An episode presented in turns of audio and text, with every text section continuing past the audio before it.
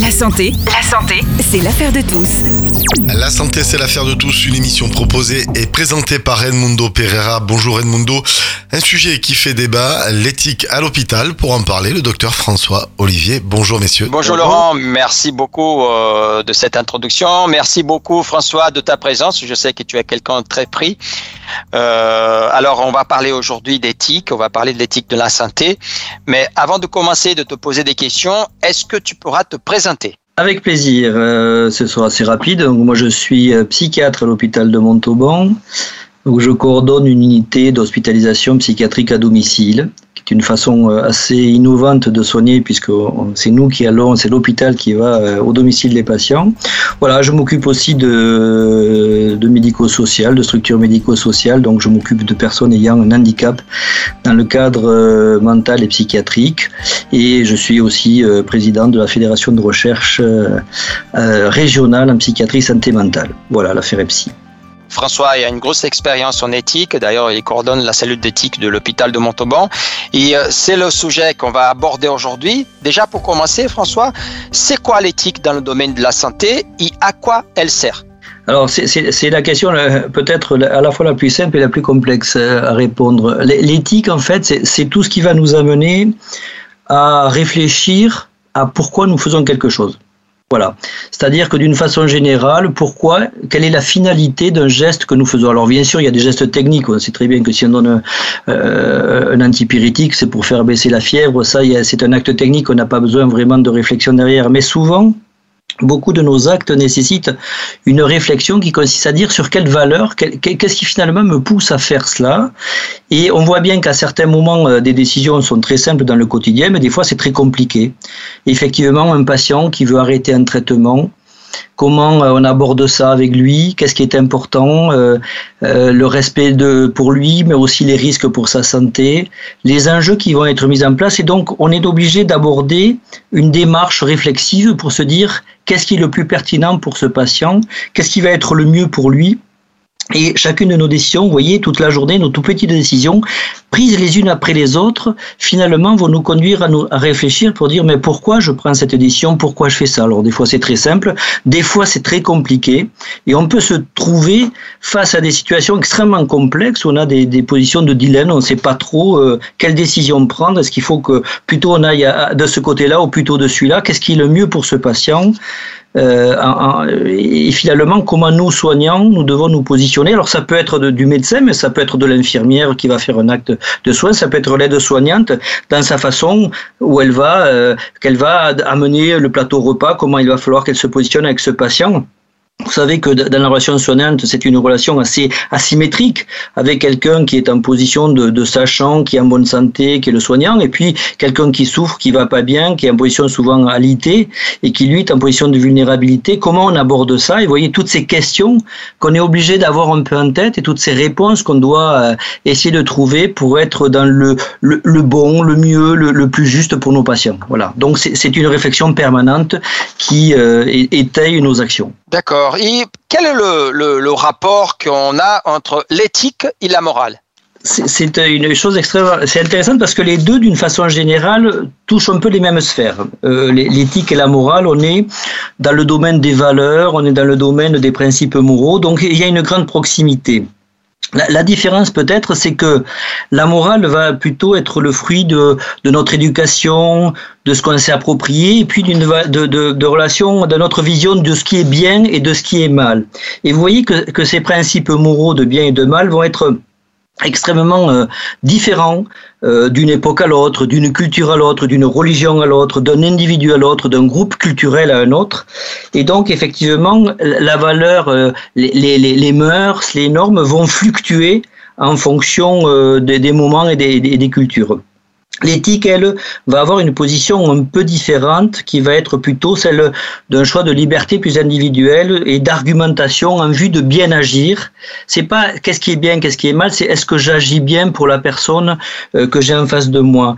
Donc l'idée, c'est de faire attention de ne pas rentrer dans une connotation qui pourrait être parfois moralisatrice Et vous voyez que, que la morale peut avoir parfois une connotation religieuse, euh, mais pourquoi pas Mais après, euh, d'une, d'un groupe à l'autre, ça va changer. Il va y avoir une notion aussi de, de, d'un contrôle imposé, c'est-à-dire que euh, la morale va vous dire ça c'est bien, ça c'est mal, ça vous devez le faire, ça vous devez pas le faire. Et donc on voit bien que, que, que c'est quelque chose qui vient de l'extérieur et qui crée parfois des obligations. L'éthique serait plutôt dans une notion de l'intérieur de l'individu qui est dans une réflexion et qui finalement va se responsabiliser en sachant ce qu'il lui semble le, positif ou le négatif dans ce qu'il fait. Voilà. Donc on est sur des choses très proches, mais c'est pas la même chose. Effectivement, pour situer un peu plus l'éthique dans cette discussion, quelles sont les valeurs qui, euh, qui défendent l'éthique? Ces valeurs qui, qui fondent l'éthique sont des valeurs qui, se, qui, vont être, qui vont arriver des philosophes. D'une façon générale, quand on fait de, de, de l'éthique, on s'est intéressé souvent à la philosophie, euh, les impératifs de Kant, etc. Bon, euh, en fait, l'idée, c'est de trouver quelque chose d'un peu, un peu universaliste, avec des valeurs fondamentales qui vont être globalement, on peut en définir trois grandes, qui sont le respect de la personne, la vie, le respect de la vie et le respect de la dignité humaine. Ça, ce sont les grandes valeurs universelles euh, que qu'amènent les philosophes. Et ces valeurs, finalement, vont euh, s'appuyer sur des principes. Alors on peut en définir plusieurs. En général, on, en définit quatre principaux, mais d'autres pourraient être définis. Premier principe, c'est le principe de l'autonomie. C'est-à-dire, effectivement, reconnaître à une personne qu'elle puisse avoir des opinions, des idées, qu'elle puisse faire des choix et qu'elle puisse agir par elle-même, décider pour elle-même en fonction de ses valeurs et de ses croyances. Principe d'autonomie, effectivement, c'est un droit. Les usagers ont le droit de, se positionner. Et aujourd'hui, c'est pas les soignants qui décident. L'usager, le, le, le, patient a le droit d'exprimer euh, par ce principe d'autonomie ce qu'il souhaite. Alors, ça veut dire qu'il l'impose, mais il peut en discuter et le positionner. Donc l'idée, c'est de pouvoir euh, recueillir euh, le, consentement, l'opinion du patient euh, avant un acte de soin ou dans une décision médicale. Donc on va le faire par expression directe, c'est-à-dire qu'on discute avec le patient, qu'est-ce que vous en pensez des fois, on, on, va se servir quand malheureusement il peut plus s'exprimer, on va utiliser soit les directives anticipées, euh, qui sont intéressantes parce que c'est le patient qui peut noter ce qu'il souhaite pour lui s'il lui arrivait malheureusement de peut être en état de s'exprimer ou la personne de confiance. C'est pour ça qu'à l'hôpital, on vous demande toujours de remplir un papier. Quelle est votre personne de confiance? C'est-à-dire quelle personne peut parler en votre nom si vous deviez donner euh, un choix à faire sur une décision qui vous concerne? Donc, principe d'autonomie, très important. Deuxième principe, principe de bienfaisance, c'est assez évident, ça coule de source. L'objectif de tout acte de soin, c'est d'être bienfaisant, c'est de contribuer au bien-être, euh, à l'aide qu'on apporte à autrui faciliter euh, de faire le bien, voilà, de parvenir à enlever le mal, c'est la bienfaisance, c'est la valeur constitutive du soin c'est une évidence, et elle s'associe à une autre idée qui est, qui est un peu complémentaire, mais qui n'est pas la même chose, qui s'appelle la non, la non malfaisance. C'est-à-dire qu'à la fois il faut faire du bien, mais aussi il faut pas faire du mal. Euh, je vous donne un exemple tout simple. On peut tout à fait euh, se poser la question de savoir si euh, un soin, un examen médical qui va mobiliser un patient qui, qui, souffre, est-ce que c'est pertinent? Est-ce qu'on n'est pas malfaisant en faisant ça? Est-ce que c'est intelligent de faire ça? Est-ce que c'est bien pour le patient de faire ça? Donc il faut toujours être dans une balance entre je veux faire le bien, mais attention, euh, on sait que vouloir faire le bien, des fois, l'enfer se, cache dans les bonnes intentions. Il faut pas faire le, mal non plus. Donc c'est cet équilibre entre être bienfaisant et ne pas être malfaisant. Et puis peut-être un dernier principe globalement qui est le, le principe de justice, d'équité. Alors justice effectivement, est-ce que ce que je fais, ce que j'entreprends est juste équitable? C'est-à-dire est-ce que par exemple ce soin que je vais donner, je vais le donner à tout le monde, ou est-ce que je, je, vais le donner à l'un et pas à l'autre? Et de quel droit euh, je, je, pourrais être aussi injuste et appliquer un acte à certains groupes de personnes et pas à d'autres? Donc la justice, l'équité, mais la justice dans le sens de l'équité le fait aussi que chaque euh, usager puisse avoir accès aux mêmes euh, possibilités de soins, c'est important dans notre société, cette réflexion de, justice et d'équité au niveau de l'accès aux soins notamment, euh, c'est vraiment important. Voilà. Donc vous voyez, quatre grands principes qui valident des, valeurs. Il y a d'autres principes, mais voilà, là vous avez les, essentiels, on peut déjà réfléchir avec ça sans problème. Actuellement, on parle beaucoup, un débat très actuel sous, le, sous la question de la fin de vie. Est-ce que tu pourras apporter ton avis concernant les enjeux dans ce débat actuel? Euh, un des intérêts de l'éthique, tu vois, on est, on est structuré comité d'éthique local, comité d'éthique régional, comité consultatif d'éthique nationale. Pourquoi on a besoin de toute cette armada éthique? En fait, parce que euh, effectivement, euh, on est face à des changements constants de notre société. Notre société évolue très vite d'ailleurs, euh, et en permanence, on est obligé de réfléchir est-ce que nos normes, nos conduites sont adaptées? Est-ce qu'on est pertinent dans ce qu'on propose? Et comme les choses vont très vite, il y a des pressions, par exemple sociales aujourd'hui beaucoup sur des, des droits individuels à équilibrer avec les droits collectifs, et puis les progrès de la science aussi, la PMA, la GPA. Enfin, on voit plein de choses nouvelles qui n'étaient pas il y a 10 ans techniquement, il y a 20 ans, ça n'existait pas parce que techniquement, on n'était pas à ce, niveau-là. On a des moyens nouveaux. Et donc, euh, il y a une obligation de, réfléchir effectivement euh, en, permanence euh, sur l'évolution de notre société. Aujourd'hui, où, est-ce qu'on en est sur le, la fin de vie, le débat sur euh, ce qu'on appelle l'aide, active à mourir? Alors, c'est à la fois simple et à la fois compliqué, mais les réponses ne sont pas simples. Euh, je suis pas persuadé que tout le monde a une, une, une, une, réponse très très simple autour de ça. C'est pour ça d'ailleurs que le Comité consultatif national éthique nous a demandé d'ouvrir des débats citoyens autour de, cette, de, cette, de ce problème, parce que c'est très complexe. Alors aujourd'hui, pour le faire très court, je ne vais pas rentrer dans le détail, mais euh, le cadre euh, légal de la fin de vie en France, le, législateur s'est positionné non pas sur la mort, mais sur la fin de vie, l'accompagnement à la fin de vie, avec deux lois, qui sont les lois Leonetti et puis Claes-Leonetti, qui est la dernière de 2016, en fait, qui va être un socle légal sur l'accompagnement des gens en fin de vie, c'est-à-dire comment on peut faire euh, accompagner ces gens-là le mieux possible, avec deux notions fondamentales, deux droits fondamentaux qui sont apparus dans la loi. Qui, premier droit, qui est le, le, droit au refus de soins.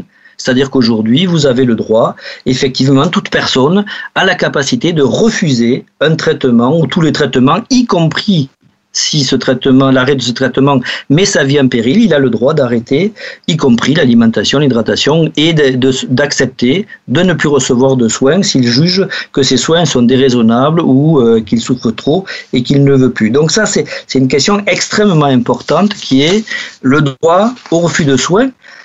Deuxième droit que la loi donne, qui est le droit de ne pas souffrir. Vous voyez que c'est assez pertinent de se dire que la personne est en droit de refuser des soins et en droit de ne pas souffrir. Et là, on rentre dans l'accès aux soins palliatifs avec la possibilité, effectivement, euh, d'abord d'avoir des soins d'accompagnement. Hein, vous savez que c'est un des drames de notre société aujourd'hui, c'est-à-dire qu'on sait qu'on a ce droit-là. Malheureusement, euh, les soins palliatifs, il y en a pas assez. Malheureusement, on n'accompagne pas bien les gens aujourd'hui par manque de moyens, parce qu'il n'y a pas assez d'équipes euh, de, de, soins palliatifs, pas assez de services de soins palliatifs, pas assez de, de réflexion palliative ou, de moyens palliatifs, d'équipes mobiles palliatives. C'est dommage parce que c'est des gens extraordinaires qui font un boulot euh, génial et qui accompagnent les gens très bien. Voilà. Et donc, euh, déjà accompagner les gens avec compassion, euh, affection, amour, tendresse et aussi soutien psychologique, soutien de l'environnement, ben ça me semblerait pertinent qu'on développe ça. Malheureusement, c'est encore pas suffisamment développé. Et puis, au bout du bout, si vraiment la personne souffre trop et qu'on n'arrive plus à, l'apaiser et que malgré les soins qu'on peut lui donner, euh, euh, on n'arrive pas à l'apaiser, eh bien on peut aller quelque chose qui s'appelle euh, recourir à ce qu'on appelle la sédation profonde et continue, c'est-à-dire calmer la personne, l'apaiser, la faire dormir, sachant que elle, va cette, cette, sédation peut aller jusqu'à la mort ou va aller jusqu'à la mort, c'est-à-dire on apaise le patient, on n'avait pas l'intention de lui donner la mort, mais de l'apaiser, sachant que il est probable que au bout du temps, au bout du bout, comme il est en fin de vie, il va aller jusqu'à la mort dans le cadre de cette sédation profonde, continue et donc terminale. Voilà. Donc ça, la loi française permet ça aujourd'hui. Euh, alors encore une fois, le permet, mais dans les textes, mais dans les faits, pas, pas suffisamment, et c'est vraiment euh, euh, un regret. Euh, alors ensuite, euh, le législateur aujourd'hui s'interroge, c'est-à-dire que beaucoup de, personnes se disent il y a des trous dans la raquette, c'est-à-dire que là on est sur la fin de vie, on a des textes qui permettent d'accompagner les gens. Maintenant, qu'est-ce qu'il en est effectivement de la capacité d'une personne à dire euh, je ne suis pas en fin de vie, mais je ne supporte plus ma vie, ou je souffre trop, ou je suis trop mal et je voudrais arrêter ma vie, même si je ne suis pas en fin de vie. Et là, ça devient un peu plus compliqué puisqu'on va avoir deux possibilités, puisque certains pays ont ouvert ces deux possibilités dans le champ euh, de, de leur loi. Première possibilité, c'est le suicide assisté, c'est-à-dire qu'en fait, euh, on propose, il y a pas mal de pays dans le monde qui proposent ça, de prescrire en fait ou d'accompagner euh, une personne qui demande cela euh, en lui prescrivant un produit, un produit qui va être létal, qui, qui va être mortel, et la personne effectivement avec un accompagnement va euh, ingérer ou prendre ce produit ou pas le prendre d'ailleurs parce que euh, là les législations sont différentes d'un pays à l'autre, donc c'est une possibilité qui est ouverte et le législateur aura à trancher prochainement pour savoir s'il va vers cette, cette idée de suicide assisté qui existe déjà en Suisse notamment, mais dans d'autres pays, dans des États américains, etc avec des variations, euh, euh, des cadres, des, des, cadres stricts et très encadrés de la loi, mais on sait aussi qu'on franchit quelque part quelque chose d'un peu compliqué. Alors certains veulent y aller euh, avec force, d'autres refusent avec force, autant de force d'y aller. C'est vraiment un enjeu éthique, c'est un débat éthique extrêmement important, et je crois que c'est un débat qui, qui doit imprégner notre société. Il faut que tout le monde puisse débattre autour de ça, parce que c'est très compliqué, et chacun a le droit de, de s'exprimer là-dessus. Donc, suicide assisté d'un côté, euh, et puis, on peut aller jusqu'à ce qu'on appelle l'euthanasie, mais qu'on préfère appeler aujourd'hui l'aide active à mourir. Ce qui se passe aux Pays-Bas, en Belgique, au Luxembourg notamment, où effectivement, là, effectivement, ce sont des soignants qui vont injecter le produit ou donner le produit et qui vont accompagner la personne jusqu'à sa fin de vie en prodiguant, euh, en rompant quelque part euh, un truc qui est, très compliqué pour un soignant, puisque nous, on nous dit euh, la vie est prioritaire et tu ne dois pas donner la mort, et là on est dans un acte d'euthanasie, mais certains disent, dans le cadre de notre souhait personnel ou de notre dignité, nous, nous souhaitons avoir cette possibilité de demander cette fin de vie. Voilà. Donc aujourd'hui, en France, il y a l'acceptation de l'arrêt des traitements et à la demande des patients, ça c'est déjà acquis. Après s'interroge aujourd'hui, le, législateur nous interroge et vous interroge, vous, personne de notre société, pour savoir si vous voulez aller plus loin vers quelque chose qui s'apparenterait au suicide assisté ou à l'aide active à mourir ou les deux et, savoir qu'est-ce, qu'est-ce que la société aujourd'hui euh, souhaite et, finalement que doit faire le, législateur? Voilà, on en est là et on sait que probablement euh, euh, le législateur devrait s'emparer de cette question dans, les mois qui viennent. Donc c'est, c'est vraiment un enjeu d'aujourd'hui. Quoi, voilà. Avant de continuer sur les questions, je pense que tu as parlé du comité consultatif national d'éthique. Est-ce que tu pourras simplement parler à nos auditeurs parce que euh, ils connaissent pas très bien comment est-il constitué? Il est constitué alors de, de, de, de, sages en fait. Ce sont des gens qui viennent. Alors c'est pas que des soignants. Hein. Il, y a, il, y a, des philosophes, il y a des, des, des, gens de la société civile, il y a des soignants, il y a euh, des gens qui viennent du droit, de la législation. En fait, euh, euh, c'est un groupe de personnes qui est constitué avec un président, qui est, qui est nommé, me semble-t-il, euh, autant que je me souvienne. Et en fait, le, le comité n'a aucun droit de décision. C'est juste un comité de consultation, c'est-à-dire que l'État peut faire appel à lui quand il a un problème sociétal et qu'il aimerait y avoir une réflexion. Donc l'État se tourne vers lui en disant voilà, que pensez-vous euh, de ce sujet-là ou de ce problème-là Ou il peut lui-même s'autosaisir en disant euh, il nous semble qu'il y a un problème éthique dans ce domaine-là. Alors ça peut être dans des domaines multiples. Que pensez-vous du droit de faire, euh, je sais pas moi, du dépistage génétique chez un enfant qui va naître Voilà. Et le comité consultatif va émettre un avis. Ce qui est intéressant, c'est qu'il n'est pas forcément unanime. C'est-à-dire que le comité consultatif vous dit dans le groupe, il y a des gens qui pensent ça, la majorité pense ça. Voilà les différentes opinions que nous avons au, sein de notre comité. Après, aux législateurs, aux politiques de prendre la décision. L'éthique n'est pas là pour décider, elle est là pour éclairer. Elle est là pour aider les gens à penser, pour essayer de mettre en mots quelque chose qui est des fois difficilement concevable, euh, puisque c'est très complexe. Voilà, donc ce comité n'est qu'un comité consultatif, il donne un avis, qui n'est absolument pas obligé d'être suivi par le politique. D'accord. Comme on le connaît un peu mieux, on va parler qu'il a donné un avis récemment en parlant de la refondation du système de soins sur, le, sur un fondement d'éthique. Qu'est-ce que cela veut dire? Alors ça, je trouve, alors moi qui suis soignant, ça me, ça me touche au plus profond de moi, si vous voulez. En fait, on a, on a bien vu euh, à la suite de, de la pandémie Covid-19 bah, vous avez tous vu l'aggravation de la crise de l'hôpital, du système hospitalier mise en grande tension, la, souffrance des professionnels de santé, l'aggravation des inégalités en termes d'accès et de soins. Et donc, bon, manifestement, on voit bien qu'il y a une réflexion à porter avec euh, l'idée d'une rénovation de notre système de soins qui est en, grande tension aujourd'hui. Enfin, l'hôpital va, mal, hein, très honnêtement. Moi, j'y travaille euh, et, je suis attristé de voir comme nous sommes tous euh, en, souffrance. Les, usagers sont en souffrance, les, les soignants sont en souffrance. Voilà. Donc, L'idée, si vous voulez, c'est de repenser, de dire voilà, notre système de soins ne marche pas, il va falloir euh, le refonder. On a des soignants euh, très démoralisés aujourd'hui, euh, avec en fait un décalage entre ce qu'on nous a appris, c'est-à-dire les, valeurs éthiques du soin, et puis nos pratiques, qui sont vécues aujourd'hui comme de plus en plus déshumanisées. Voilà, et où on prend plus en compte euh, plein de choses. On n'a plus le temps d'écouter nos patients, de s'asseoir à côté d'eux, de, de, de, leur parler. On est dans le dans le ce qu'on appelle aux États-Unis le cure. On fait du soin, du soin, du soin, de l'acte, de l'acte, parce que ça c'est rémunéré, que le système a été construit comme ça, et tout ça au, au, euh, dépend du du, euh, du care, qui est l'accompagnement du, du soignant, quoi, qui fait tout l'art du soignant, qui est, qui est d'accompagner un patient qui souffre. Voilà donc. Pourquoi? Ben Parce qu'en fait, l'hôpital euh, a introduit euh, des pratiques gestionnaires, hein, tout simplement, euh, qui sont inspirées du secteur privé et qui ont valorisé tous les actes techniques, rémunérateurs, dans une logique qui est une logique, soyons clairs, budgétaire, économique, purement au détriment de tout ce qui est relation du soin. Voilà donc ce que disait le, le, comité consultatif, je trouve ça très, très pertinent. Ils disent aujourd'hui, nous sommes dans un système de soins où le temps des soignants croise de moins en moins celui des malades. Et c'est vrai, c'est-à-dire qu'on fait des actes, mais on n'a plus le temps de se croiser, de se parler, de s'accompagner. Et ça, c'est pas normal. Donc, on voit bien que ça conduit à une désaffection euh, des personnels de santé. Euh, on est euh, accablé par les objectifs de, performance, comme dans un système non soignant. Hein, c'est la même chose. Je pense c'est un peu partout dans la société. Et donc, on perd le, sens du métier.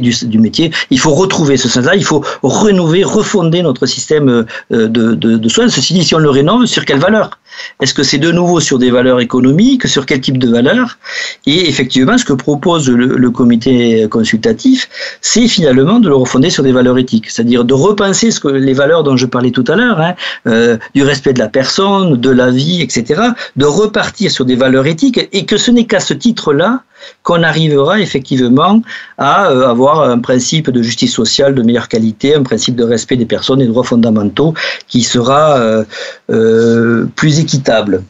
Euh, si, vous voulez, globalement, pour le dire de façon un peu plus philosophique, on, est dans ce qu'on appelle une, raison. Euh, euh, on a perdu la raison objective. C'est-à-dire que si vous voulez, pour, vous le faire simple, moi, il me semble, enfin, ça c'est ma position, hein, mais quand vous étiez au 18e, 19e siècle, quel était le, fondement de nos, de nos actions? C'était d'améliorer l'humanité. C'était euh, de, sortir de l'obscurantisme, d'émanciper les gens, de libérer l'individu, de, le rendre plus heureux, en fait, de, faire une belle vie, une, vie bonne.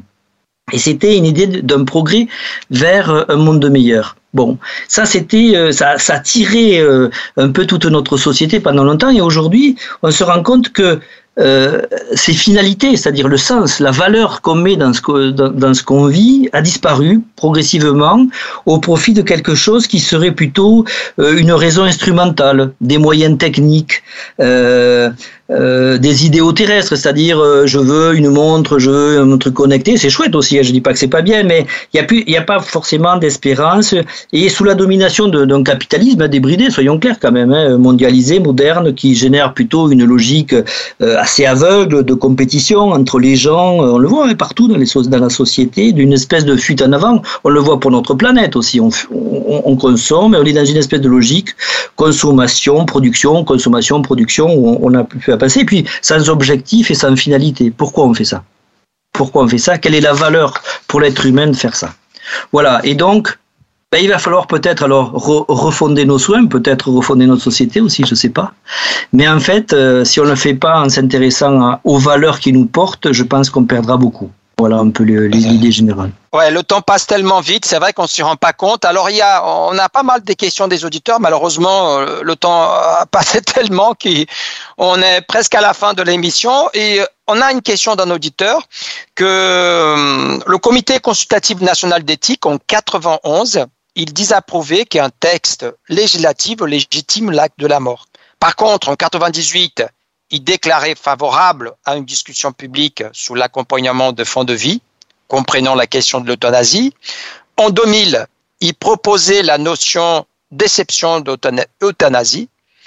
En 2013, il reconnaissait qu'il sera dangereux que les médecins puissent donner la, mort. Et enfin, en 2022, le même comité, comité consultatif national d'éthique recommande le suicide assisté et si nécessaire l'euthanasie. Tu avais bien parlé de ça on a l'impression quand même que ce débat d'éthique change. Est-ce que tu peux donner euh, ton avis de ça? Parce que c'est vrai que est-ce que l'éthique, elle change avec le temps? Les questions restent les mêmes, mais l'éthique est, bien sûr, comme la morale, on en a parlé tout à l'heure, profondément marquée par l'évolution sociétale en fait, par l'évolution des, des représentations de la société. Et effectivement aussi euh, par, euh, forcément des mouvements qui traversent la société, des questionnements qui euh, avaient des limites claires, peut-être il y a 20 ans, il y a 10 ans, qui aujourd'hui ont des limites beaucoup moins claires. Et en fait, le comité consultatif national éthique est traversé des, mêmes questions que, que la société. Et d'ailleurs, tu trouveras au sein des, des avis qu'il donne des avis des fois divergents, c'est-à-dire que tout le monde n'est pas forcément d'accord.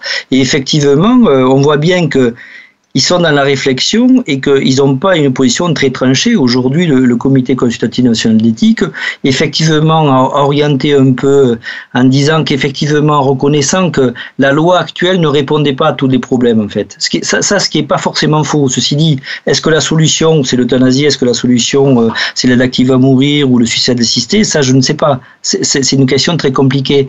Mais euh, ce qui est vrai, c'est qu'il on est confronté régulièrement à des patients qui, ont, qui, posent, qui nous posent des cas vis-à-vis desquels on n'a pas de solution. On n'a pas de solution euh, bonne pour eux. Parce que la loi l'interdit. Donc, euh, il y a une réflexion. Ceci dit, c'est toujours pareil. Si tu te dis, on va essayer de, trouver une solution pour ces gens-là, et parce que eux, effectivement, on peut comprendre éthiquement pourquoi on va faire ça. Ça veut dire qu'on va mettre un cadre de loi très strict. Mais on sait très bien que les cadres de loi, euh, ben, ils fluctuent avec, on le voit en Belgique, euh, on le voit en Suisse, c'est-à-dire que est-ce qu'on doit accompagner telle personne? Mais du coup, c'est opposable. Une autre personne, puisque la loi dit ça, vous avez le droit, une autre personne va arriver en disant mais pourquoi lui il y a droit et pas moi? Est-ce que si on le fait chez les adultes, pourquoi on le fait pas chez les enfants? Euh, Qu'est-ce qu'on considère euh, quelqu'un qui, qui dit ma vie ne me va pas, je veux l'arrêter? Mais euh, à partir de quand? Sur, sur, quel, euh, euh, sur quoi on va valider ça? Est-ce que par exemple c'est arrivé en Belgique? Une personne qui dit moi je suis condamné à une lourde peine de prison, je trouve que ma vie ne vaut plus la peine d'être vécue, je demande l'euthanasie. Est-ce qu'il faut aller jusque là Vous voyez, c'est-à-dire que c'est la limite toujours qui va être compliquée. Alors il y, a, deux, il y a plusieurs choses.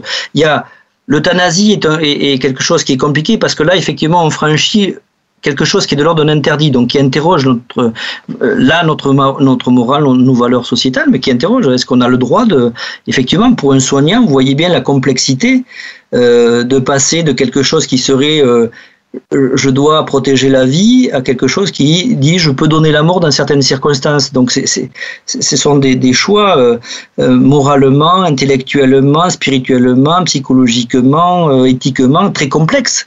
C'est pour ça que je vous dis qu'il n'y a pas une réponse. Et on voit bien que euh, le comité fluctue parce qu'effectivement, euh, il interroge ces différents mouvements et, ils ne sont pas sûrs. Ils, interrogent juste et ils disent d'ailleurs, à la fin, nous, on, se dit ça, mais en fait, euh, il faut que les, Français s'approprient le, questionnement parce que c'est très compliqué. Même nous, on n'a pas forcément une bonne réponse. On essaye d'éclairer le législateur, mais est-ce qu'on a la bonne réponse? Pas sûr. C'est très compliqué.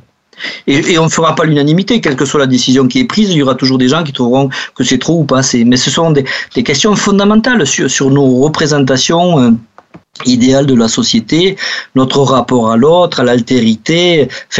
Euh, c'est passionnant. Hein, c'est des questions qui dépassent. Euh, enfin, c'est pas que l'éthique, c'est la philosophie. C'est vous euh, dans votre fort intérieur. C'est vous dans vos conceptions euh, personnelles, familiales, spirituelles. Enfin voilà. Voilà, il faut il faut qu'on s'interroge. Je sais pas si on aura un jour une bonne réponse. Je sais pas s'il y a de bonnes réponses. Il y aura des choix. Euh, je ne sais pas s'ils seront bons. Et le comité consultatif essaye juste d'éclairer, alors avec des, des, éclairages qui parfois sont divergents, effectivement.